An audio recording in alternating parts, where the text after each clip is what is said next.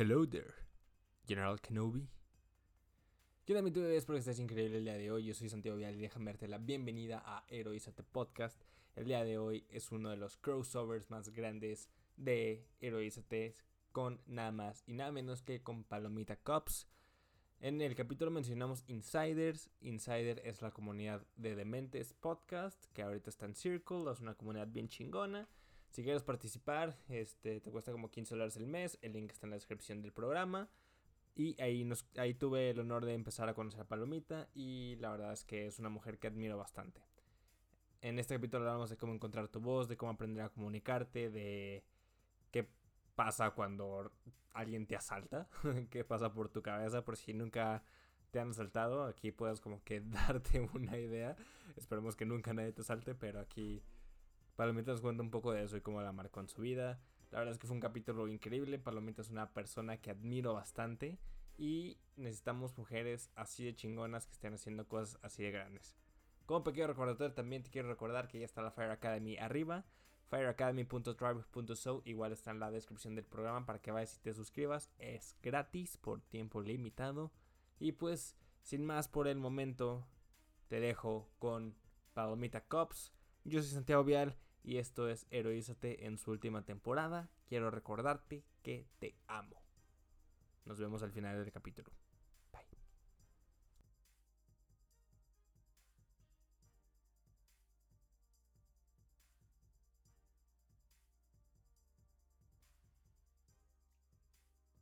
Palomita, muchas gracias por estar aquí. Quiero darte la bienvenida a Heroízate. La verdad, es una oportunidad muy muy importante para mí porque desde que me metí a Insiders y a esta comunidad, como que tú eres como que de las personas que más me salen las personas que más cosas veo que está haciendo. Entonces dije que, wow, neta, esta, esta mujer está, es una dura y qué chingón poder tenerla en mi podcast. Gracias, Santiago. Gracias por eh, haber puesto ahí la invitación a, a la familia de Insiders.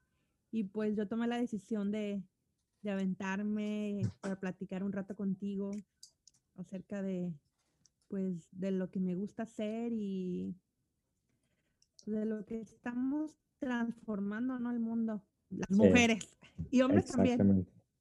Sí, exactamente. Pero fíjate, o sea, la neta, qué bueno que, que te animaste a participar porque me estaba teniendo una, un déficit de participación de mujeres, entonces o sea, yo quería, yo quiero involucrar mucho más a, al público femenino, a las mujeres a mi podcast para que lo empiecen a, a conocer y vean que hay mujeres realmente chingonas dándole al día a día y triunfando como siempre y que realmente se puede hacer la diferencia. Entonces, pues muchas gracias por estar aquí. Gracias a ti. Y bueno, pues vamos a comenzar. Este, ¿Qué va a haber? ¿Qué va a ser? ¿Qué se va a hacer? Correcto. Pues mira, el, objetivo de este podcast es que la persona que lo escuche se dé cuenta que es la dueña de su historia y se dé cuenta que siempre ha tenido el poder, ¿no? Nomás es cuestión de apropiarte de tu propia historia y de empezar a trabajar y a tomar las decisiones correctas para llegar a donde quieras llegar, a donde sé que sea eso. Pero antes de entrar en materia, nos gustaría que, me gustaría que nos contaras a la raza quién es Palomita Cops en tres palabras. Para empezar, eh, Palomita Cops no es mi nombre real. No sé si lo veamos, veamos más adelante, pero este, es el nombre que creé. Y voy a definirlo en tres palabras, pues una mujer valiente. Ok. en nuestro primer intento me, me, gustó mucho que tomaste esa palabra y quiero ver cuál es tu perspectiva de la valentía. ¿Cómo la defines tú? La valentía para mí no es eh, aquella, aquella persona, eh, vamos a ejemplificarlo de si estuviéramos en un, en un, en una fiesta y alguien se, se, empiezan a platicar lo que, lo que no dicen que debes de platicar, política, religión, este, fútbol y todo eso, y está por ahí el, el chiste de que cómo Dios hace cómo, Dios hace que el fútbol suene, eh, sienta la manera política de no sé qué, esa, esa broma que dices, no, eso no debes de hablar y esto. Bueno, cuando pasa algo en una, en una plática de las cosas que no nos agradan, pues pues las personas se molestan y pues aquí en México se, se dice esta frase de que se ponen muy gallitos, ¿no? Ujú. Y se ponen muy valientes y esto. Yo creo que la valentía para mí no es ese concepto de, ah, de ponerse gallitos o ponerse gallitas y, y nada más porque, pues porque tienes boca usarla. La valentía creo que va más allá para mí, es, es tomar decisiones cruciales de tu vida que pueden ser una oportunidad, eh, puede ser un, un inicio o el final de algo. Ok. Yo creo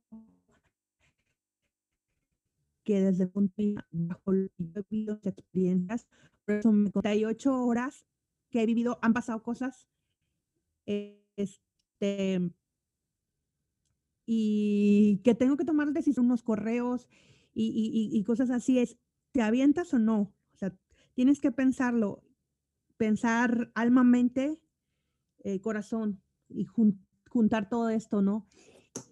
Y ahí es donde, donde se complica o donde los seres humanos es, es difícil.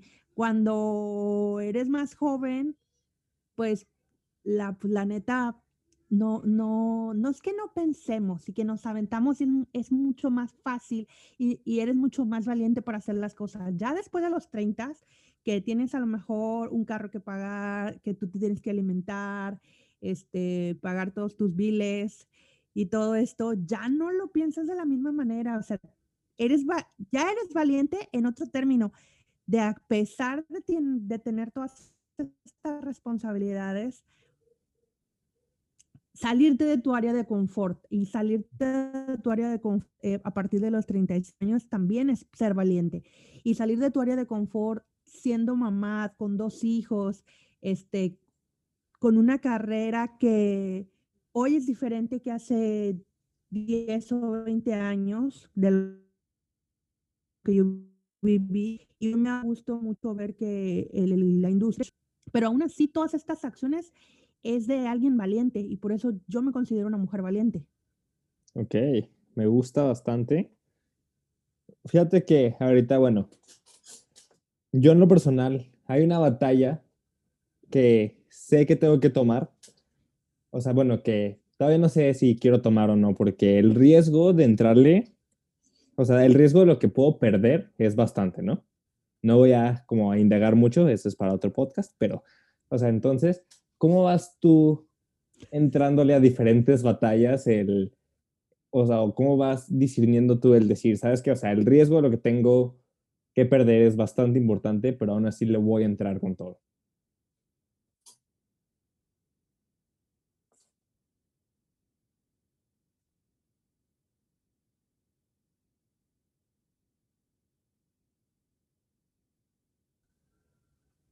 Llegar para yo más o menos eh, con- conceptualizar esto. ¿Mande? Ah, es que como que nos estamos trabando otra vez, pero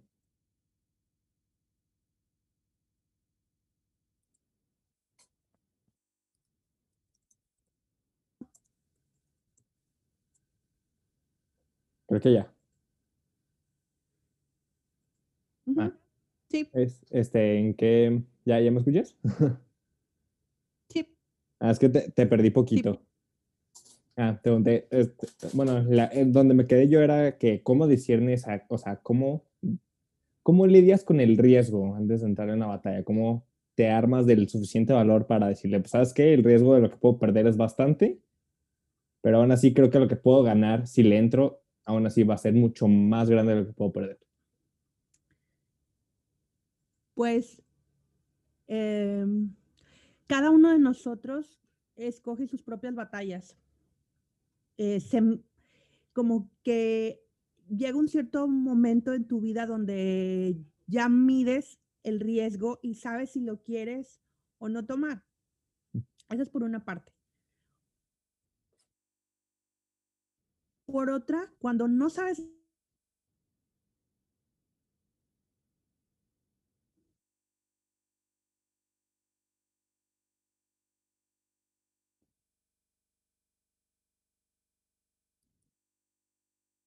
lo que, lo que espera porque es algo nuevo para ti, obviamente que te da miedo.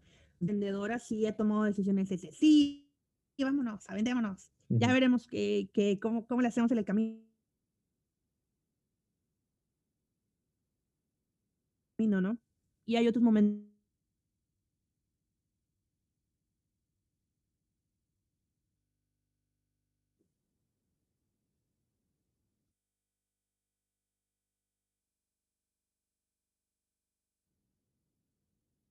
lo he medido y saberlo y meditarlo y no, o sea, para los hombres, ¿no? Entonces,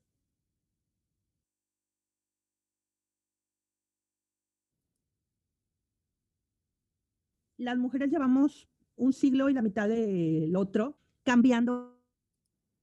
Es, desde mi punto de vista, decir que no como mujer es difícil, porque cuando alguien te dice sea hombre o mujer, espera que tú le contestes que sí, a lo que sea, o sea, y, a tomar un riesgo, pues obviamente que, si te lo dice un chavo, si te lo dice un amigo, si te lo dice este, un socio, pues a, un, a uno de mujer se sentía con, pues tienes que decir que sí. Actualmente, habemos muchos que decimos que no, no, ¿por qué? O sea, no, si no quiero, no, es un no.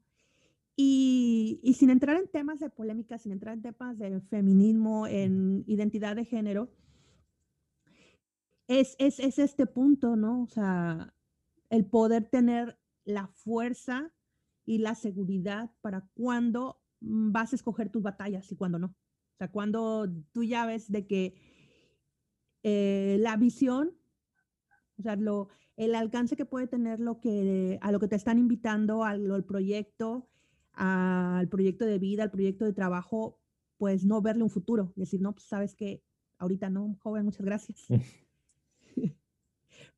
Pero no sé si con eso respondo tu pregunta o, o vamos por ahí, voy bien, voy mal, me regreso. me, me, está gustando mucho, mucho donde, donde, por dónde estás yendo, por dónde lo estás tomando. Ahorita, antes de pasar al tema del el empoderamiento femenino, que es un una parte muy importante que también quería tocar contigo. Hace rato dijiste algo muy importante que fue la conexión alma-mente-corazón.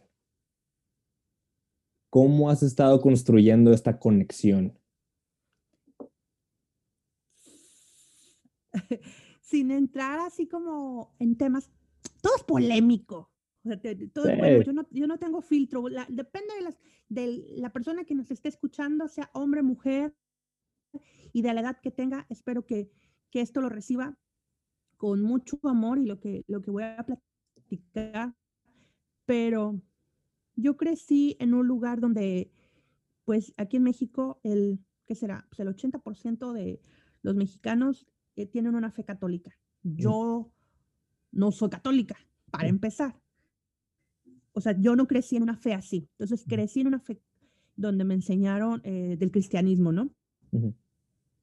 Y entonces, eh, hace días lo platicaba con alguien que, que ahora me río, porque estamos en estas fechas donde eh, en los tiempos de la guadalupana, y entonces a mí me ponían la, la, lupita aquí en la cara y se reían y todo. Y, ahora cuando lo veo, lo, lo veo, me da un chorro de risa. Ah, cuando era niña, pues no entendía, no, no sabía qué rollo, ¿no? Pero eh, a medida que fui, que fui creciendo, tomé mis propias decisiones de qué pensar y en qué sentir. Y cuando creces con ciertas ideas, este, a veces te dicen que el, que el pensar, el meditar, el hacer yoga, el todo esto es, es, es, no es bueno, o sea, es malo porque pues la Biblia dice o la iglesia que tú vas dice tales cosas. Y creo que estamos en una época de muchos cambios, donde incluso eh, la religión, sea la que sea, también se está abriendo a, los cambios que hay en la actualidad, a, las, a la fe que hay, porque pues ahora, por lo menos en Latinoamérica, hay esta riqueza y, se ha comprobado inclusive eh, científicamente que que el, meditar o que hacer ciertas eh, rutinas o técnicas ayudan a tu cuerpo, ayudan a tu cerebro, o sea, que no es algo malo. Y que si pensáramos románticamente eh, que existe un ser supremo, pues lo ha permitido. Entonces, lo ha permitido para que explore el ser humano, para que pueda tener el libre albedrío de decidir si lo quiere en su vida o no. Y entonces, bajo esta situación, eh, llevo un par de años, hace tres, cuatro, en este año cumplí cinco años de que tuve un robo, tuve tres, he tenido tres robos de mi vida. Y el, robo número tres es donde pues casi ya no estoy en esta tarde noche contigo porque eran varios asaltantes, entonces uno de ellos me puso pistola en, la 100 y se llevaron mis cosas. Pero estaba escribiendo hace días acerca de eso y mientras tenía la, mientras yo tenía ese objeto aquí pegado, aún lo recuerdo, y quitaron el seguro, lo que, lo que dicen, porque yo pensaba que habían cortado cartucho y me dicen, no, quitaron el seguro, entonces por eso se oye, se oye diferente cuando quitan un seguro a cuando cortan cartucho, ¿no? Pero pues cuando estás ahí, pues no piensas que, que sea, no más piensas que te vas, ¿verdad? Y, y yo, yo recuerdo, o sea, tan, lo recuerdo como si fuera hace media hora, que era como, como en Matrix. Yo me sentía así de, voy para atrás, y va mi vida para atrás, y va mi vida toda, toda, toda para atrás, revolucionada, hasta cuando era niña. Momentos de esos flashazos que, como las películas. Y ellos se llevaron todas mis cosas. Y nada más me empujaron, me dejaron ahí. Y ese punto de mi vida cambió. Fue un antes y un después. Y yo empecé a, este, encontrar cosas que yo sentía que me hacían falta. Esa fue una de estos últimos cinco años. Otra situación fue también, tengo un hijo que tiene tres años, con él tuve este, yo problemas médicos, eh, cómo llegué a tenerlo y después cuando cuando lo tuve, hace un año lo operaron. O sea, tenía como seis meses cuando me dijeron, lo tenemos que operar. O sea, cuando, no sé, hay que hacerle ciertas cosas y tiene que estar eh, de salud con tantos glóbulos y no sé qué me explicaba el, el, cirujano, ¿no? Entonces, como que todas estas cosas te van llevando hacia un punto donde el alma, la mente y el corazón tiene que estar conectado. Te digan lo que digan, hayas aprendido lo que hayas aprendido, es, tienes que vivir tu momento presente, tienes que accionar bajo lo que hay, lo que tienes. O sea, dirían, a mí me gustan mucho los amigos invisibles y hay una canción que dice, esto es lo que hay y pues con eso es lo que vas a trabajar. Y así es como he ido construyendo. Hoy te pudiera decir, no, pues eh, me gusta escuchar podcasts que hablan de desarrollo personal, pero también me gusta escuchar mucho podcasts que hablan acerca de, del mundo holístico. También me gusta escuchar personas que reflejan que hablan acerca de reflexiones, de, fe, de todas estas cosas. Eso es lo que yo creo que ha, ha ido construyendo esta parte de el alma. Me gusta mucho leer o apreciar todo lo que es la creatividad y eso aporta mucho a mi parte mental que se, se, se conjuga con, con la cuestión física, escribir, cantar, hacer, inclusive a mí no me gusta no me gusta mucho hacer ejercicio y sin embargo, en todo este proceso que hemos vivido estos meses aquí la nueva normalidad, él he entrado un poco más al ejercicio. Me falta, pero ya sé que tiene que formar parte de mí para poder estar bien, o sea, para estar en salud mental, salud física. Ok. Quiero ir desmenuzando todo lo que dijiste y quiero irme por partes. Lo primero es que aquí no hay opiniones políticamente incorrectas. Yo, yo siempre le he inculcado a, bueno, siempre como que he intentado hablar con mi audiencia acerca de la fe, porque es un tema primordial, por lo menos para mí. Pero la fe se ha malinterpretado, yo creo que se ha malinterpretado mucho gracias a la religión. Creo que es una palabra sumamente prostituida y realmente creo que una religión o un conjunto de religiones, un dogma, no puede definir la fe.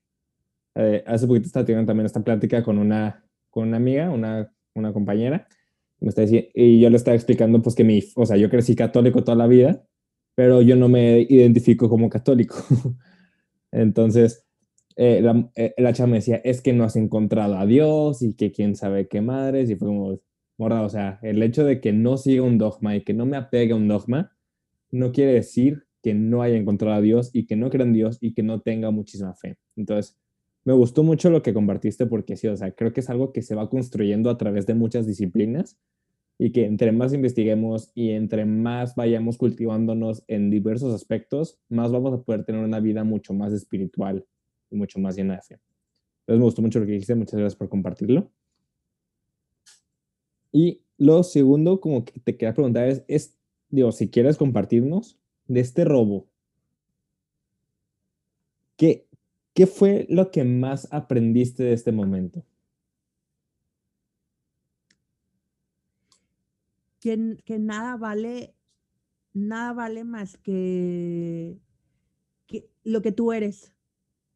Y lo que tú eres no es una carrera, no es un estatus social, no es un color de piel, no es una identidad eh, de la que quieras llamar. O sea, ¿qué eres? ¿A qué viniste al mundo? Porque, ¿cuál es tu propósito? Aprendí eso. Creo que fue lo que más aprendí. O sea, te le digo que tan recuerdo como si hubiera sido hace media hora. Yo trabajo, yo soy músico y toco en una orquesta sinfónica. Es la orquesta sinfónica de, de, la universidad donde yo trabajo aquí en Tamaulipas. Entonces, eh, salí del ensayo y un amigo me dio ray para, yo iba a ir al súper. Recuerdo que era como esos días donde tienes que ir al súper y antes de salir de la universidad, ya de adentro, hay un banco.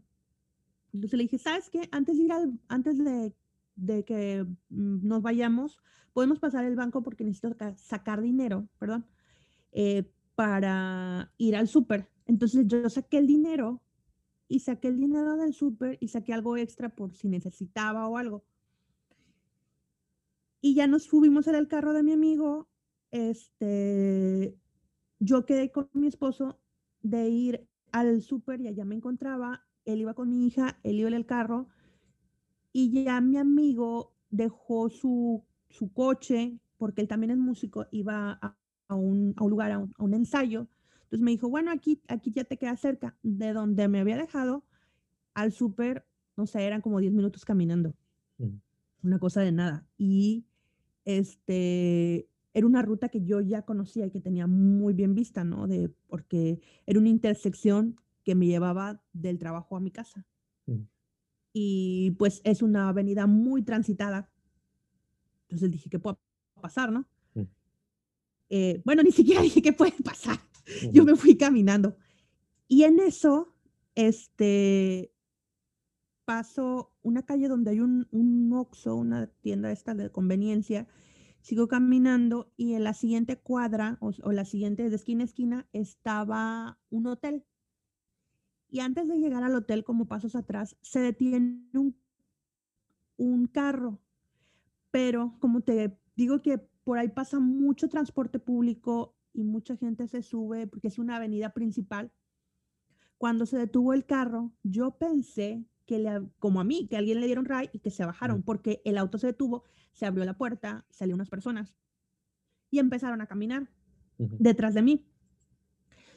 Cuando antes de que yo pasara al lado del hotel, que el hotel está en una esquina y enfrente ya había una vulcanizadora, o sea, un lugar donde arreglan llantas y todo esto, yo sigo sintiendo a los chavos que van atrás de mí y dije, ah, bueno, van a, van a, van a pasarse a la otra calle para esperar el transporte. Venían detrás de mí, pero eran ya muy pegado, ¿no? Y yo. Mm". Y también escuchaba el motor del carro que seguía ahí. No había volteado, o sea, toda, toda la situación. Yo venía como caminando, pero escuchando. Y siento que alguien me jala de un lado, uh -huh. mi bolsa, o sea, me jalonea. y yo fue cuando yo volteé y vi a un, al chavo, ¿no? Entonces, este, yo lo que hice fue así como algo de instinto de supervivencia y, me agarré y dije, o sea, ya la vi en actitud de que me quería hacer, o sea, que me quería robar, ¿no? Lo que yo hice fue, porque del otro lado llevaba mis instrumentos, fue em, cuidarlos, o sea, cubrirlos, no sé cómo, cómo reaccioné, que ahí se dieron cuenta que yo, que lo que yo traía, pues era algo de valor, porque yo pienso que ellos pensaban que era como una, una computadora o una tablet o algo, ¿no? Por el tamaño de, de cómo estaba y por mi reacción. Entonces, cuando yo reacciono y, y, este, y me cierro para que no me haga nada él, viene el otro chavo del otro lado y es cuando me pone la pistola. Entonces ya me, me dice algo así como, ya, ya valió, una cosa así, una expresión. Y yo, ah, ok, ya fue cuando ahí ya literal sentí que las piernas y todo, todo sentía todo aguado. Le dije, ya, llévatelo, vete. Y seguía el carro, o sea, de, de, todo eso, de todo lo que te platico, el carro seguía prendido, yo seguía en mi de mundo de Matrix, de ella valió, ellos se llevaban todo y, y, corrieron y te digo, lo último, lo último que hicieron fue como empujarme como, como una reacción también, no sé, de ellos de miedo, ¿no? Lo que yo recuerdo es que no era un carro, era un carro como cualquiera. No, los chavos no se veían, o sea, como que hay este estereotipo, no, no, es que no, un ladrón es así, ya y, y que es de tal, o sea, que, que tenemos estas ideas. No, eran unos chavos completamente normales, o sea, podía ser tu primo, tu vecino, tu amigo, y pasó. Y ese día, porque ya no tenía ni siquiera para, para, para irme a ningún lado. Regresé a, la, a donde estaba mi amigo y le dije, me acaban de robar, se acaban de llevar todo. Y me pusieron la pistola y bla, bla, bla.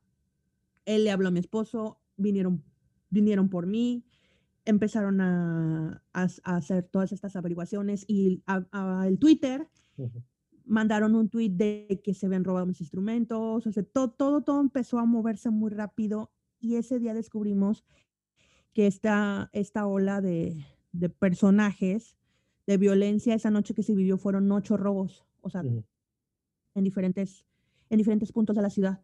O sea, pero yo fui como el robo número dos, tres, una cosa así. y, y, algo que me llamó mucho la atención, que cuando ellos se fueron y todo, había gente enfrente de mí, o sea, en, en la otra acera y a cierta distancia había personas viendo que me estaban robando y no hicieron absolutamente nada. Y es ahí cuando uno piensa, ¿qué onda con, con, ¿qué onda con el ser humano, no? Sí, 100%.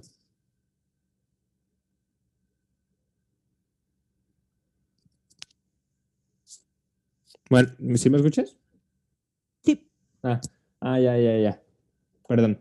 Oh, sí, es, no, wow. O sea, primero que nada, gracias por compartir. Sí está cañón. Otra pregunta que se me ocurre de esto es, cuando pasan esta, estos momentos, lo que más pierdes es como que la confianza, ¿no? El, tu seguridad. O sea, ya vas por la calle caminando y ya es, o sea, ya piensas que todo el mundo se va a repetir o como que ya estás como que alerta y ya sales de tu casa con miedo, te subes al carro con miedo, haces cualquier cosa con miedo de que no te vuelva a pasar. ¿Cómo fue el proceso de ir recuperando esta confianza, y recuperando esta seguridad, el, o sea, sí estoy atento, pero pues ya me puedo salir de mi casa en paz y en orden. Yo tardé de tres a cinco días en salir de mi casa. O sea, ya no por la situación. De entrada, no tenía instrumentos para tocar a la sinfónica y se venía un, concierto importante. Teníamos un director de orquesta mm, español, venía de Jaén, entonces, pues yo sin instrumentos. Yo sin querer salir de, ni siquiera de mi, de mi cuarto, de mi cama. O sea, tenía cualquier ruidito y todo, o sea, no podía dormir bien. Eh, de verdad, neta, que en ese tiempo se robaron más que mis cosas, mi, bolsa, mi dinero, mis, mis flautas. Este, se llevaron mi, mi seguridad O sea, el sentirme, el sentirme pues segura en mi casa. Esto no lo volví a recuperar. O sea, tuve que salir, te digo, como entre el, el, como entre el cuarto quinto día, porque ocupaba salir por mi trabajo. Pero ya no me iba con nadie. Este, pues los, los policías, cuando fuimos a la denuncia, porque hice una denuncia, este, te preguntan muchas cosas y, y, y tú te empiezas a crear como historias, ¿no? Alrededor de, o sea, yo tenía una rutina, si me seguían, si no me seguían, si fue un amigo, si fue un tío, si fue un primo, si fue alguien de la orquesta, si no, o sea, todo, toda esta, toda esta situación, o sea, es como un thriller dentro de tu cabeza. Y esa película es un bucle. Entonces caminaba, pero realmente mi, mi mente andaba en otro lado. O sea, mi, mi, mi, mente, como dijo una, una invitada, mi mente andaba en Miami y yo viviendo aquí en Tampico, Madero. O sea, literal, o sea, o en la India, ya el, Marte. ¿Por qué? porque no, porque yo me estaba creando estos universos paralelos también para yo sentirme, no sentirme tan mal, no sentirme con, con inseguridades. Sabía que estaba, sabía que estaba mal, pero no lo quería aceptar. No quería caer en, en, ese punto de, o sea, tal de la, tal de la fregada, o sea, no te, lo mínimo que se llevaron fue lo que te llevaron, te quitaron algo que no es algo tangible. O sea, la seguridad, el sentirse seguro, el sentirte valiente, o sea, ese tipo de emociones, el sentirte feliz, no es algo tangible, como que vas y te, y te metes en, en Amazon y me voy a comprar felicidad entera para la vida. O sea, eso no existe. Eso lo como que tú te tienes que dar cuenta qué es lo que te pone, qué, qué, qué son las cosas, qué son los recuerdos, qué, qué experiencias son las que te hacen sentir así. Y mis experiencias estaban de la fregada, lo que yo estaba viviendo, ¿no? Pero cuando el tiempo, pues yo logré eh, recobrar confianza y hasta la fecha, hace rato salí al, salí al súper, salí sola entonces me encuentro unos amigos y, y este, una chica le, le, hice un pedido de algo que ella, que ella hace repostería. Le dije, pero tienes clave este, para hacerte un SPAY, o sea, para hacerte una transferencia bancaria. Y me dijo, sí. Digo, es que yo no cargo efectivo. O sea, ni en mi casa ya no tengo efectivo. Digo, ando con 10 pesos, así literal. 10 pesos. Y si voy al súper, le digo, de, écheme otros 10 pesos. No, no le podemos dar 10 pesos. Bueno, ¿cuánto es el mínimo? Pues lo que sea el mínimo, ¿no? Como para tener aquí por, por, este, no sé si tengamos audiencias de fuera de Latinoamérica, pero aquí en México, pues la tiendita de la esquina o ir a comprarte un pan o algo, que en esos lugares como que más de, más locales, no hay este, transferencias o que puedas poner tu tarjeta, ¿no? Entonces, para eso es lo que realmente yo ocupo e, el, el, dinero físico como tal, pero yo aprendí que no, no quiero cargar con eso, o sea, si alguien viene de nuevo, de nueva cuenta, le digo, pues no tengo, o sea, ¿qué, ¿qué, qué, te quiero llevar yo de lo que quieras ya? O sea, ya estoy tan, tan así, pero fue como, como un hábito que se creó, como algo que se impregnó en mí.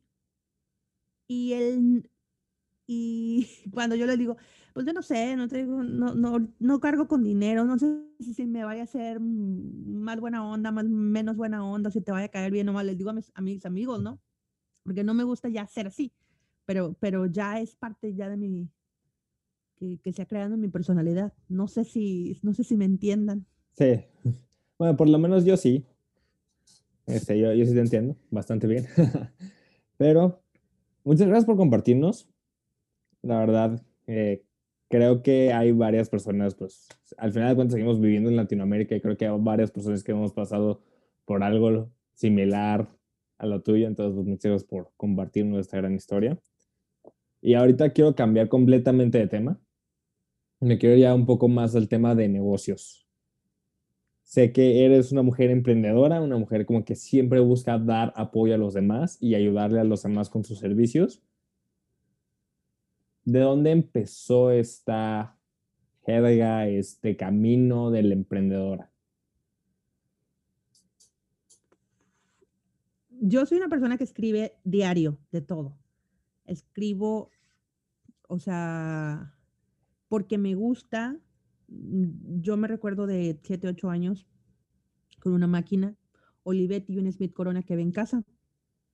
Y mi mamá me enseñó a escribir, entonces desde ese momento ya escribía y hasta la fecha escribo canciones, hoy escribo, tengo mi newsletter y hago trabajo de copywriting, ¿no?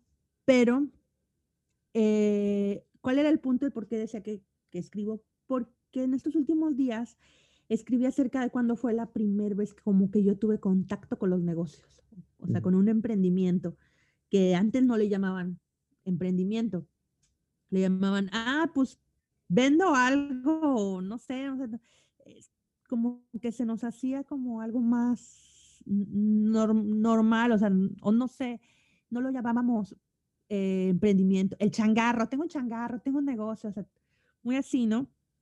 Y mi mamá y mi hermana este, tomaban clases de, de manualidades, de que bordados y todas estas cosas.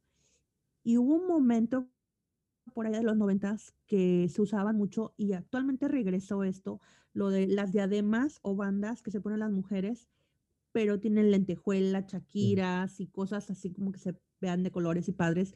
Y mi mamá y mi hermana hacían eso. Entonces yo les ayudaba a trabajar en ese material y también les decía, oye, ¿por qué no me das a mí para, yo también para comprar, para, perdón, para vender en la escuela, decirle a alguien, ¿no? De, oye, mi mamá vende o mi hermana vende, ah, sí, ¿y cuánto cuesta? No, no, pues, este, cinco pesos o X, ¿no? Y ya les llevaba en una cajita, o sea, acá, bien contrabando, ¿no? Pues si no, la maestra te iba, la maestra pues te iba a regañar, ¿no?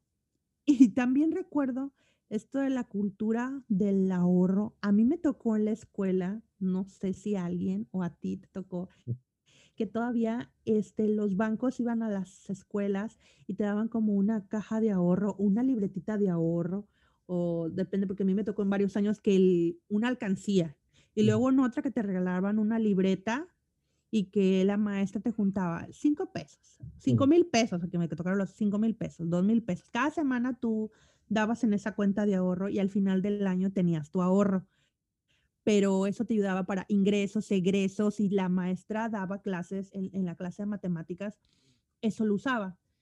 Yo recuerdo que cuando al final del año nos entregaban ya nuestros ahorros, pues luego yo lo usaba o para comprarle algo a mi mamá o para invertir en algo que se que estuvieran haciendo mi, o sea, sobre todo mi hermana, ¿no? Que mi mamá y mi hermana que siempre les gustó.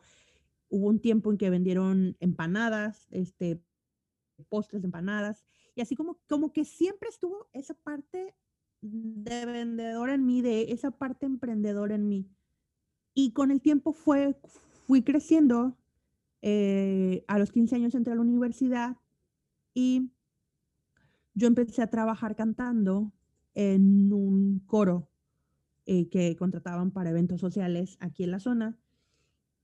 Y cuando me casé, todavía recuerdo que iba a, trabajar, ya sea cantando o tocando, pero hubo una situación con mi esposo, porque él también es músico, que tuvo un problema de la vista y tuvo que dejar un grupo musical donde trabajaba. Entonces, eh, teníamos un grupo de estudio, le llamas, eh, le llaman así en este grupo de estudio donde nos juntábamos varios amigos, músicos y, y, tocábamos música por el placer de hacer música, ¿no? Pero ah, ya fuera una de las chicas que tocaba con nosotros el cello y el piano, o cualquiera de, nuestros, de nosotros, nos invitaban a fiestas para que fuéramos a amenizar. O sea, de que, oye, pues tú tocas, oye, no, pues deberías de decirle, ¿no? Y así fuimos como que el grupo de estudio, lo que hacíamos en el grupo de estudio, irlo a aplicar en realidad, ¿no? En México se le conoce esto como ir al hueso, que que es, es, un evento, no tocar música, le llamas el hueso del trabajo, ¿no? y, pero no era hueso, o sea, era como aplicar lo que nos gustaba hacer, pero veíamos que nos iba bien, o sea, no lo aceptaban, como para no ser nada formal, lo aceptaban y, recibíamos aplausos y, y no, este, oigan, cuando quieran, este, les paso mi teléfono y a ver si pueden ir a la, a la boda de fulanita de tal, al cumpleaños de fulanito de tal. Y empezamos a ver un área de oportunidad de ahí, mi esposo y yo, de que, bueno, o sea, si lo hacemos porque nos gusta y no nos están pagando y nos está yendo bien, o sea, era como parte de nuestro hobby, ¿no? Desfogarnos. Y si lo hiciéramos formalmente, y entonces ahí fue como empezó formalmente nuestro primer proyecto que se llama Ensamble Vivache, que ya Ensamble Vivache se formalizó en, 2013, pero antes de, formalizarse ya llevamos como 3, 4 años haciendo esto que te digo. A partir de 2013 a la fecha, pues ya llevamos 7 eh, años, más de mil personas en eventos, o Mm. sea, yendo a eventos, tocando en festivales culturales, tanto de aquí de la zona como en otros estados. Eh, pues he tenido la fortuna de conocer a las personas, o sea, porque no es tanto darles un servicio de música, sino como formar parte de sus recuerdos.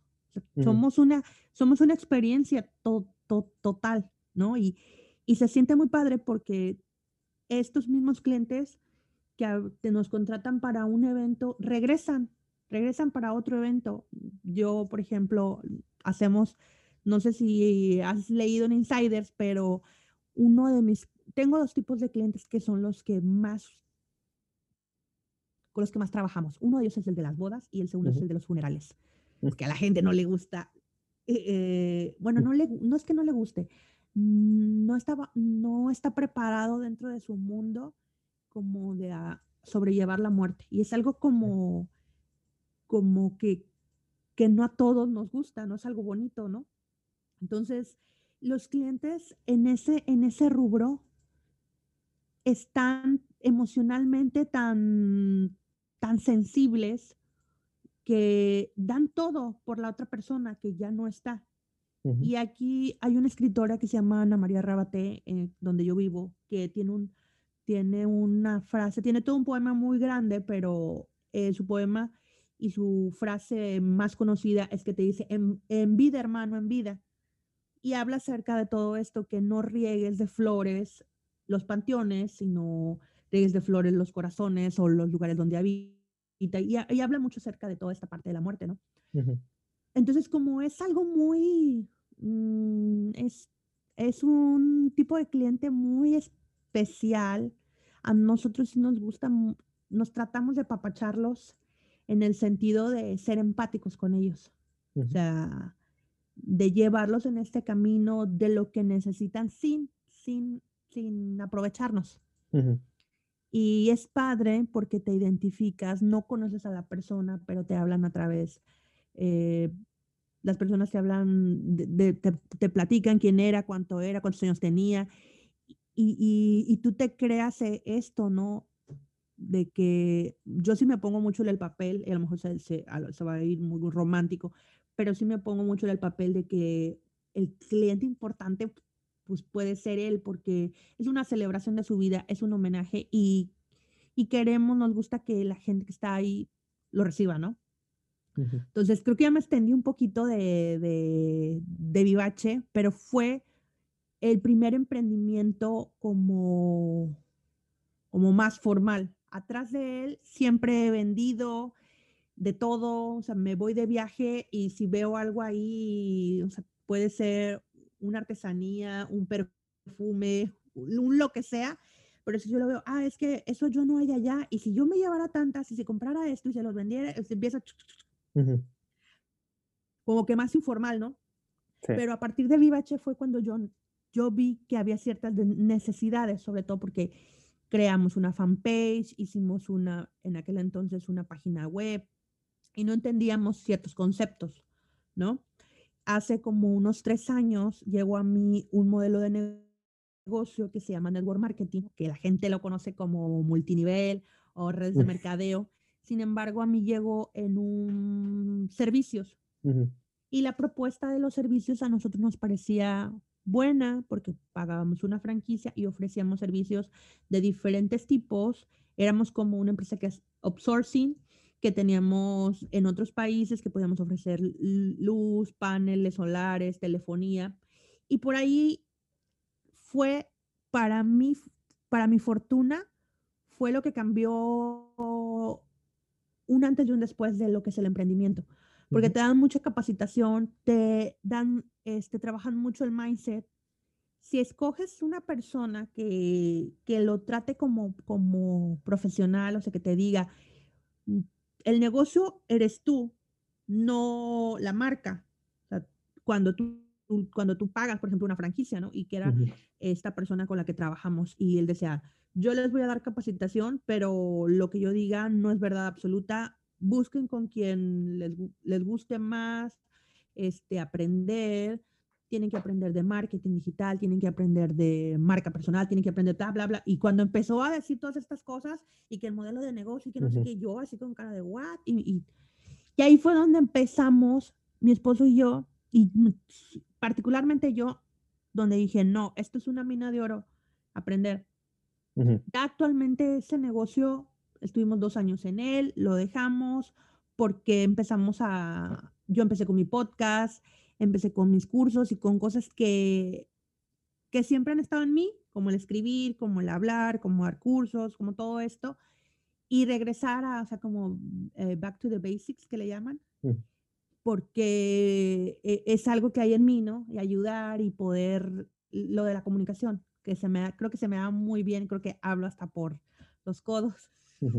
Justo hacia, hacia allá, o sea, de cómo de un lado musical, artístico, pasas a tener tanto conocimiento de comunicación y como pues literalmente se llama tu podcast, ¿no? De hacer de la comunicación un arte.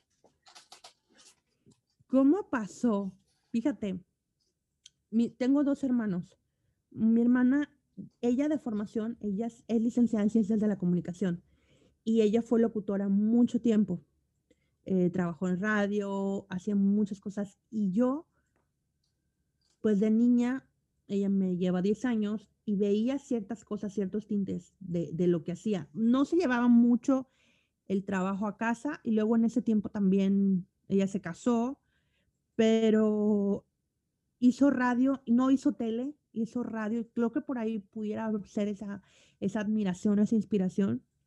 Y este, y se fue mucho en la parte de como de relaciones públicas, ¿no? Que eh, la comunicación está en, en, ese sentido. Pero si me voy más atrás, eh, de niña, cuando te digo que estaba en la máquina de escribir, también cuando no estaba en la máquina de escribir, me salía fuera del patio de mi casa, así literal, a jugar. Y jugaba y yo me imaginaba cantaba, yo me imaginaba que tenía un programa de televisión y que entrevistaba personas, entrevistaba a los muñequitos y lo que se me atravesaba el camino, ¿no? Y, y que y replicaba pues, lo que veía en la tele. En ese entonces había la televisión, televisión abierta, y y empezar como a, jugar con, con, eso, ¿no? Siempre me ha gustado cantar. Desde niña empecé a cantar como a los siete años.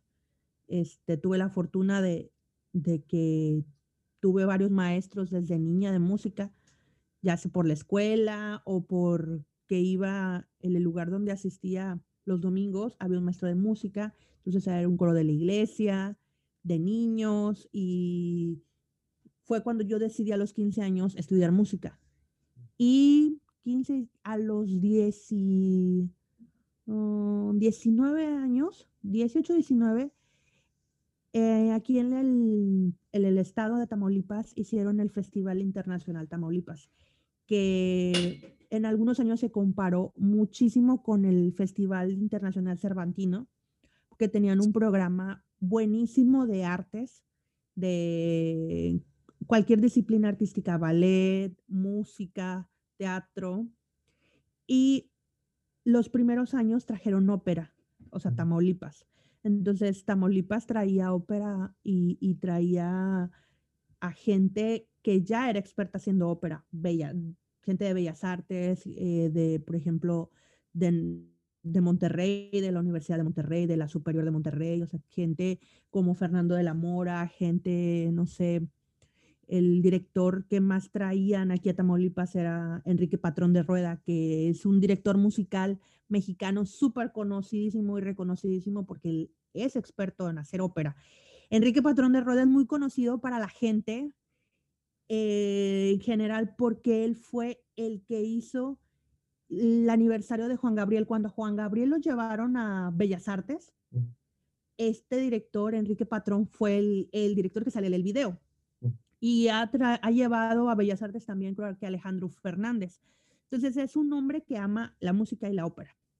Y yo al tener esta 18, 19 años, me aventé en el mundo de la ópera. O sea, eh, dentro del, gobierno buscaban personas eh, jóvenes que quisieran eh, cantar en ópera, hacer ópera.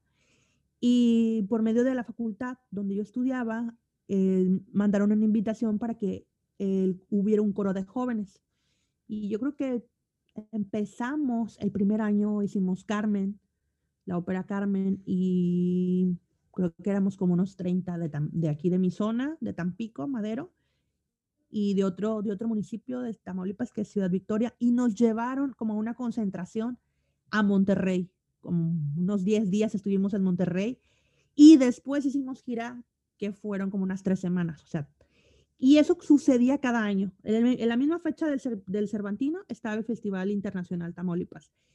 Y yo tengo la fortuna de decir que fui así como que iniciadora de, de la ópera y de, de, esta, de esta situación en Tamaulipas, como, pues quizás como, como parte del elenco, no, obviamente por mi edad, no, pues no fui solista ni nada, pero aprendes un chorro, aprendes bastante, porque estás con personas que, que saben, que son muy profesionales, aprendes cosas que, que en la vida real, o sea, ya cuando sales a trabajar es, es, es lo que vives, porque trabajábamos, literal, o sea, éramos chavos, pero teníamos que aprendernos, cantar, actuar, movernos, vestuario, y nos pagaban. Y aparte tenías que cumplir con la escuela. O sea, porque si no, eh, si no, una de las cosas era que te dejaban ir por parte de la, de la universidad, pero tenías que cumplir con, un, con, con, tus clases y tenías que llevar un buen promedio y no reprobar y un cierto... O sea, eran demasiados, ¿cómo se les llama esto? Responsabilidades, tener responsabilidades. Y tener 17, 18 años y aventarte a tener esas responsabilidades, pues ahora que lo digo, ahora que lo digo de esta manera, dices, no manches, o sea, ¿qué había en mí en ese momento? Por eso te digo, yo, fue valentía, fue el momento de la oportunidad de que lo haces sí o no. La ópera no es un, no es un tipo de música eh, que sea como que muy conocida, que, que, fuera, bueno, que sea como muy aceptada más bien por, por la gente. No un grupo, solo a, a, lo mejor hay minería que escucha o que va a ópera. Yo inclusive he preguntado desde mi Instagram que si han ido alguna vez a alguna ópera o si han escuchado y han sido muy pocos los que me han respondido de que no, yo nunca he ido a una ópera o yo sí he ido a una ópera. Entonces, como que piensan que solamente es, es para cierto estatus. Y no, o sea, pues la verdad es como ir a ver una película y las historias están divertidas y te la pasas bien y actualmente hay óperas en español este, están haciendo cosas muy, muy, muy padres. Entonces, de ahí, yo creo que todo, todas estas, todos estos momentos en mi vida me llevaron a un punto hoy en día a que, bueno, quiero hacer un podcast, pero ¿de qué voy a hablar? Pues, no sé, o sea, si hablo de arte o si hablo de música, pues como que va a ser muy de nicho y a lo mejor a las personas no, le van, no les va a gustar. Empecé a encontrar una constante hace más de un año y hoy la reafirmo, que todos sabemos comunicar y todos nos sabemos expresar y todos sabemos usar palabras, el lenguaje, pero que también lo sabemos usar. No, a veces hay personas que dicen, tengo miedo a la cámara, este, hacer un streaming, escribir, eh, dar una ponencia, dar una clase en, la en, la prepa, en la universidad, o las mujeres que, que en, este, en este punto, si ya te casaste, si ya tuviste hijos, algunas de ellas abandonan su trabajo o, o, trabajan parcialmente, algunas eh, se están creando mucho el home office y trabajos en línea. Y tenemos este miedo a la exposición, a ser visibles, a la visibilidad. Y en este momento donde la comunicación digital, o sea, estar, estar, que te vean, que te escuchen, o sea, total ser visibles, no a todos es agradable. Y encontré esa constante en cuanto a personas inclusive como yo que son músicos, son escultores, pintores, tienen su propio arte, pero no saben cómo expresarlo al mundo o les cuesta trabajo. Quizás saben cómo expresarlo, pero les cuesta trabajo para que todas las personas lo puedan entender. Porque si empiezan a hablar con tecnicismos o a, sentirse muy románticos, pues el público no lo recibe o no lo entiende, no dicen, ay, o sea, ¿qué onda? Este artista es hippiesco, o sea, los, los, artistas estamos así considerados como bohemios o, hippies, o sea, no somos empresarios. Y yo me he dado cuenta en lo que llevo de comunicarte y lo que he contactado, conectado con personas que son empresarias o que son artistas de lo que están haciendo, porque para mí eh, el arte no es solamente hacer música o no es solamente eh, bailar o esto, es el arte es crear algo de la nada, o sea, una empresa, una idea, eso es hacer arte. Y eso fue lo que encontré, la constante de que les cuesta, les cuesta comunicarlo. Y yo decía, bueno, si a ellos les cuesta y a mí se me da muy bien, pues, ¿por qué no hacer ese match y ayudar? Ok. Disclaimer, si escuchan en este momento soniditos, porque entró mi, hijo, pero no pasa nada. Recuerden que hoy las casas se hicieron oficinas. Sí, así es. Tengo dos preguntas más antes de pasar de la última parte. La primera, digo que esta creo que es una más rápida. Si nos pudieras dar una guía básica, unos tres pasos para empezar a comunicar mejor, ¿cuáles serían? tres pasos. le puedes poner el número que tú quieras. Yo dije un tres, pero lo puedes poner. Ok. Mm. Sé honesto con quién eres. O sea, no trates de ser alguien que no eres. Muéstrate como tal. O sea, porque el crear un personaje sí funciona. Porque está ahí, e, es, es evidente. No voy a entrar en detalles que qué tipo de empresarios o qué tipo de marcas personales son personajes, porque sí los hay. Eh, pero si tú eres capaz de crearte personaje y sostenerlo siempre, pues adelante. Eh, el sol no se puede tapar con un dedo.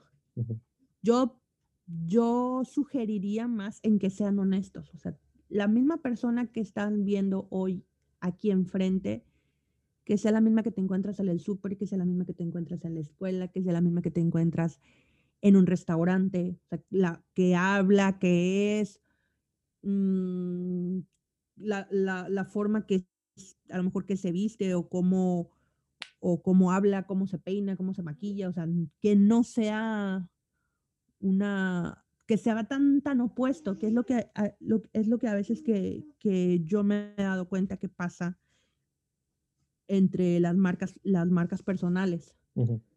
y, no, y no está mal, o sea, por ejemplo, yo la mayoría de las veces me vas a ver así, quizás la persona que nos va a escuchar no nos vaya a ver, pero yo, yo soy de tenis, me encantan los tenis, me encantan los tenis hasta con ropa formal, me, me, gusta usar sneakers. Tengo zapatos formales y tengo ropa formal, pues sí, obvio, pues cuando voy a la orquesta a tocar, porque tengo que cumplir con un protocolo. Pero fuera de que no tuviera que cumplir con un protocolo o, no fuera a tocar en algo formal que es un protocolo, o sea, que, que hay que darle esto. Fuera todos los días yo soy así de tenis, poco maquillaje, o sea, y, decir barrabasadas y reírme por todo y no tener filtro en mi, en mí, que hace unos días comentaba que mi mamá me decía, un día te van a romper el hocico, hija, porque dices de todo y las mujeres no deberían de ser así. ¿Por qué no? ¿Quién dice que no? O sea, el ser honesto. Organización. Organización. Es importante de... dile a papá, dile a papá, es importante estar organizado porque aunque te organizas, por ejemplo, hay cosas que vienen y, te, y, vienen y te interrumpen cuando estás haciendo podcast, pero tienes que modificarlo, o sea, tienes que ajustarlo y no sentirte, eh, el, el estar organizado te permite estar menos nervioso o te permite ser menos aprensivo de las cosas. O sea, de aunque te organices, pueden pasar cosas que no vas a poder controlar y ni modo, o sea, así, así se tocó, ¿no? A mí me pasó en una entrevista que me hicieron hace unos meses, una, la que entrevistaba tenía problemas de internet. entonces ella estaba molesta porque tenía problemas de internet y porque las cosas no le estaban saliendo como ella quería. Entonces yo le dije, pero en vivo y todo, se le veía en su cara. Y estábamos en vivo, en un night streaming. Y yo le dije, no pasa nada. Y yo ya, y yo empecé a hablar y empecé a hablar con la audiencia y empecé a soltar y reír, no pasa nada esto, cuando se hace un streaming, bla, bla, bla. O sea, pues, le dije, a pesar de que uno está organizado, tiene que, tiene que ir modificando, ajustando. Entonces, la organización te permite te permite sentirte segura aún con cosas que no puedes controlar. Otra cosa que es bueno para la comunicación es visualizarte. Visualizarte, o sea, ¿qué quieres comunicar del punto A al punto B? O sea, ¿qué quieres hacer en un año? Un año tiene 12 meses. Bueno, divídelo y visualízate. ¿Cómo te ves en un año? ¿Cómo te ves en cinco años? ¿Cómo te ves en 10 años? Con con cosas, con ideas, metas que sean reales. O sea, tampoco de, no, pues, pues este, quiero ir a la luna, ¿no? Bueno, o sea, ¿qué experiencia tiene? ¿En cuánto tiempo quieres ir a la luna?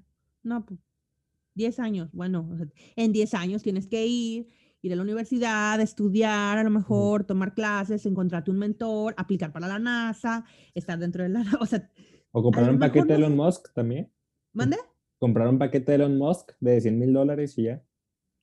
También. bueno, ¿y qué necesitas para los 100 mil dólares? Trabajar, ¿cómo lo vas a trabajar? ¿En cuánto tiempo?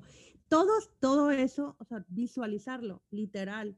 Y visualizarlo es cerrar los ojos, pensar, puedes trabajar mapas mentales, puedes escribir. El escribir te ayuda mucho a bajar todo lo que tienes aquí, porque aunque lo tienes aquí en el cerebro, y que dices, es mío, es no sé qué. Pues la neta, pues no. El, estaba leyendo un libro, no sé si lo han leído, pero se lo recomiendo, se llama El Camino del Artista, de Julia Camerón. Y entonces, mira, te voy a leer porque tengo una frase que dice, Julia Camerón, dice, nosotros somos creaciones y a la vez estamos destinados a mantener la creatividad siendo creativos. O sea, la creatividad o las ideas o como le quieran llamar, ya existe, está el universo y existe dentro del libro, y no solo Julia Cameron, también lo dice Austin Kleon, también lo dice este, Melissa Gilbert, que es la de Come, Reza y Ama, o sea, mucha gente que habla acerca de la creatividad, te dicen que las ideas están en el aire, así como love is in the air, the creativity is in the air, la creatividad está en el aire. De repente tú estás en un lugar el menos, el menos eh, habitual para que te llegue, para que caiga, pero en ese momento te cayó. En, El Camino del Artista explicaban que a Steven Spielberg la idea de E.T. se le vino, creo que cuando estaba detenido en, en una parada de carros, esos de, del freeway, que creo que hubo un, un, accidente y se tuvo y todo ese rollo. Y ahí le vino la idea de Haití y órale, o sea, mucha gente que me ha encantado, me ha aventado así de hilo en estas últimas semanas, Mad Men, porque me la había recomendado mi mentora de copywriter. Entonces, la gente que ha visto Mad Men está Don Draper, siempre el vato siempre está con una servilleta y escribiendo, porque le llegan, te, las ideas te llegan de la nada. Entonces, si tú visualizas lo que estás haciendo y tú tienes un plan mental, también como tú estás creando e, eso dentro de ti, obviamente que va a salir del universo las ideas y, las vas a bajar, las tienes, las tienes que escribir a tierra. O sea, el visualizar te ayuda a cierta, a cierta manera a concretar o a idear tu futuro. Y pues las acciones van a ser que si eso que visualizaste se cree o no. ¿Y de qué manera sirve la comunicación? Pues ya sea escribiendo, ya sea hablando, a lo mejor tú no eres la persona, no eres el Superman. Diego Barraza nos lo ha dicho mucho. O sea, yo no hago todo. Yo nunca he editado un podcast. Yo, Paloma, nunca he editado un podcast. Yo tengo quien me edite el podcast, afortunadamente. Este, yo me he dedicado a hacer el contenido, a buscar a las personas con las que quiero hablar, con las que me inspiran, eh, porque se me da bien eso. Yo no sabía que tenía esa habilidad de hacer buen networking, de hacer alianzas, de, de concretar. Eh, eso necesitas comunicar. eso necesitas ser lo más transparente y lo más honesto para que te vayan pasando cosas así, ¿no? El, el compartir y ayudar a otras personas. Y no sé si, no sé si han escuchado esta frase de que mm, a lo mejor puede sonar muy egoísta o no sé cómo lo puedan tomar, pero si estás en una sala donde tú eres el más inteligente, tienes que huir de, ahí, porque ¿qué les vas a aprender a mm. las personas? O sea, que si estás, yo por ejemplo, estoy en dos mastermind, una de mujeres, y nos ayudamos muchísimo. Cada una de las mujeres eh, tiene su industria y es totalmente diferente, pero encontramos que tenemos como que los mismos problemas, las cosas que a veces nos frustran y que nos detienen, como que es algo muy particular. Pero hablarlo y hablarlo entre cada una de nosotras y darnos ideas nos hacen avanzar. Y esto se logra con la comunicación. Si yo no hubiera podido tener esa habilidad, eh, tal vez no tendría esa oportunidad de estar en una mastermind. Y entonces, creo que ya dije, creo que ya fueron varios consejos, ¿no? Sí. Pero creo que son como que mis consejos que tienen que ser vitales. O sea, y todos, en todos estos consejos, la única persona que es responsable de, hacer las cosas eres tú. Excelente. La última pregunta que tenía, que me, me, dejaste con la curiosidad desde el inicio, es ¿de dónde viene el nombre de Palomita Cops? Mi nombre original, el, que viene en el acta de nacimiento, es Blanca Paloma Hernández Cobos. Pero, este, de niña me decían palomita. Y la neta, me fastidiaba. Lo odiaba, lo detestaba. Inserta el calificativo más soez que quieras. O sea, me vomitaba que me dijeran palomita. O sea, cuando me decían palomita, ay, sentía como que palomita, ay, pendejita. O sea, así literal. No sé, no sé, no me gustaba. Pero llegó un momento en antes del robo que empezó mucho a rodar de que eh, ¿por qué palomita? Porque si todo el mundo me dice palomita, ya acéptalo. O sea, una, una tarde estaba sin nada, acéptalo, paloma. Todo el mundo te dice palomita. Nunca nadie te va a decir paloma.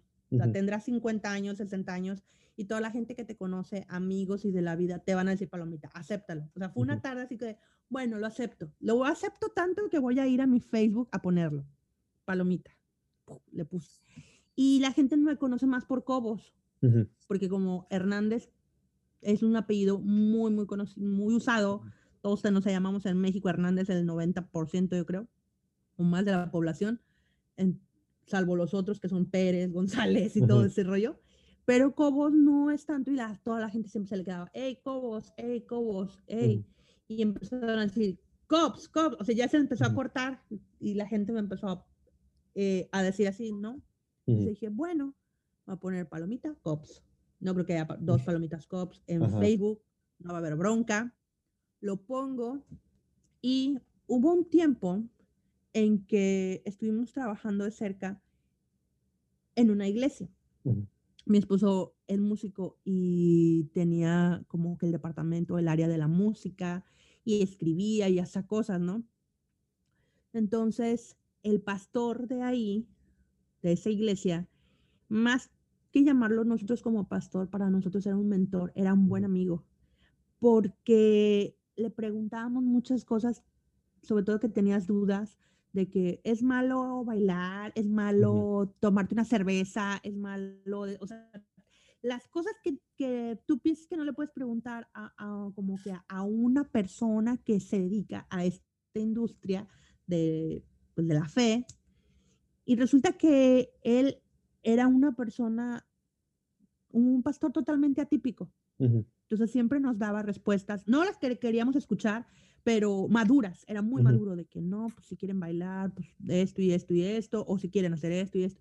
O sea, y, y nos daba, teníamos pláticas más de la vida que de la religión. O sea, de, con él aprendimos a que las personas, si tienen una relación del tipo que quieran tener eh, con la persona, la- el, el universo, llámese Dios, llámese Buda, llámese lo que sea, tú la vas a tener y al final es íntima. Y las acciones, lo que tú puedas eh, hacer, si tú te sientes bien con eso, allá va a ser en la relación con él, o sea, no había bronca. Y déjame decirte que él ya iba a renunciar a su, a su trabajo que tenía porque en ese lugar donde estábamos, es que el tema está muy, está muy escabroso, en ese lugar donde estábamos lo trataban como un empleado y en ese lugar donde estábamos no se hacía una buena praxis de, de lo que debía ser, ¿no? O sea, de, de lunes a sábado, pues eran una cara y los domingos se ponían otra cara. Y yo viviendo en un mundo donde siempre eh, había tenido contacto de todo, o sea, también eso se me parecía lo más deshonesto posible. Porque cuando yo era niña o, o chavita, que si me invitaban a una tertulia a bailar y iba un domingo a la iglesia y te preguntaban, ¿qué hiciste ayer? Ah, yo me fui a bailar, yo decía, o sea, no habrá Ujú. bronca. Y todos así como que, o, ay, este, ¿por qué? Pues, es malo bailar, es malo, no sé Ujú. qué, es malo estar en un lugar. Y a mí es como que se me hacía algo muy, muy, muy ridículo, ¿no? Y, y el platicar con él y que te dijera esto, y aparte ver todo lo que había alrededor, y el que nos decía, no estoy bien, no me siento a gusto con las personas que, mi equipo de trabajo, o sea, me tratan como un empleado, o sea, y al peor, em- al peor empleado que, tu- que tuvieran dentro de ellos, creo que lo trataban mejor que él. Él decide un día, un domingo, y hablar con nosotros, dice, voy a renunciar, o sea, que, que él iba a renunciar en la semana ya. Él iba a empezar a hacer eh, otras actividades y hacer otra cosa, o él ya tenía como que ideas en su mente, ¿no? Sí. Al, como a los tres días que hablamos, o cuatro días que nos vimos físicamente, él muere. Él le dio un infarto Ujú. fulminante. Unas semanas antes ya había tenido como que problemas y como que eran llamados de, pero él murió joven. Y su me- porque como trabajamos con él, o sea, mi esposo y yo de cerca, yo no, yo era como más amiga. Un día antes de que muriera, él me dejó un mensaje y decía, ¿qué onda Palomita Cops? Ojalá que nos podamos ver al Reven o algo así, o sea, al, us- usaba otra, otra palabra, pero no, no- ahorita en el momento no, al Coto. ¿Qué onda Palomita Cops? Nos vemos en el Coto. Y eso me lo dejó en voz de audio. Ajá. Y entonces cuando él se muere, dije, no manches, él no sé, o sea, me despertaron a las 7 de la mañana y me dijeron, es que tenemos que ir a la casa de Moy porque Moy se murió. Y yo, no manches, o sea, Moy me acaba de dejar un mensaje. Ujú. Y dice, o sea, así, y yo estaba como, ¿estás bromeando? No, no. Entonces fuimos a, obviamente que fuimos a verlo y todo ese rollo. Y al pasar de los días de que ya estaba, estaba usando Facebook, yo pensé, pues para mí, Palomita Cop se va a quedar así como que un homenaje. O sea, mi cabeza pasó, no sé si de- nunca me voy a cambiar eh, de Facebook Palomita Cop porque Moy me dejó un mensaje de que si nos íbamos al Coto. Y espero algún día vernos en el Coto, él y yo, porque nos la pasábamos muy a gusto. Hacíamos carnitas asadas, platicábamos de la vida y del amor. Y por eso me llamo Palomita Cops. Ok. Wow, qué. Me, me, me gustó mucho el. Pues el mensaje, no sé, o sea, como el homenaje que le das al. Wow. Estoy, estoy, o sea, estoy como sin speechless, ¿sabes? De que sin qué decir. Pero bueno, ahorita vamos a pasar una parte final. Ahorita yo te voy a decir palabras, tú vas a decir lo primero que se te venga a la mente. Puedes ahondar en cuanto lo lo más profundo que quieras. La primera palabra es destino. Final. Ah, ¿Como en la película? Excelente. Muy bien. La segunda palabra es éxito. Felicidad. Tercera palabra es felicidad, justamente.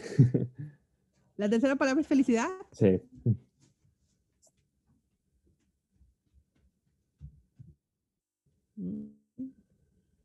Arte. Ok.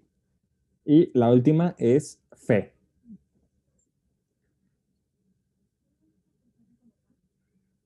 Esencia.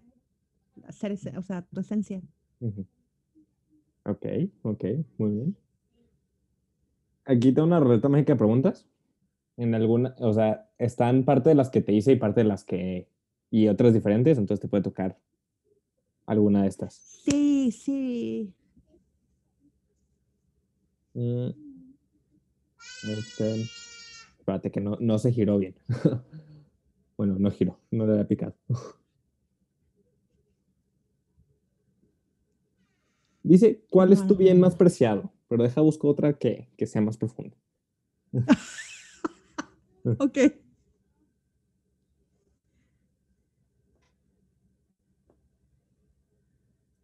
Ok, esto me gusta. Si te fueras a morir esta noche sin poder comunicarte con nadie, ¿qué es lo que más lamentarías no, verle a- no haberle dicho a alguien?